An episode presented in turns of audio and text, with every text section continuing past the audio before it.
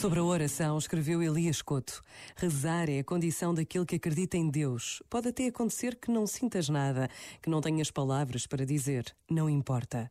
Importante mesmo é saber que estás na presença de Deus. Deus ama-te. E aqueles que se amam não precisam de muitas palavras. Bem mais importante é a presença segura e certa da pessoa amada. Na certeza desta presença de Deus, começa a tua oração. Este momento está disponível em podcast no site e na app da RGF.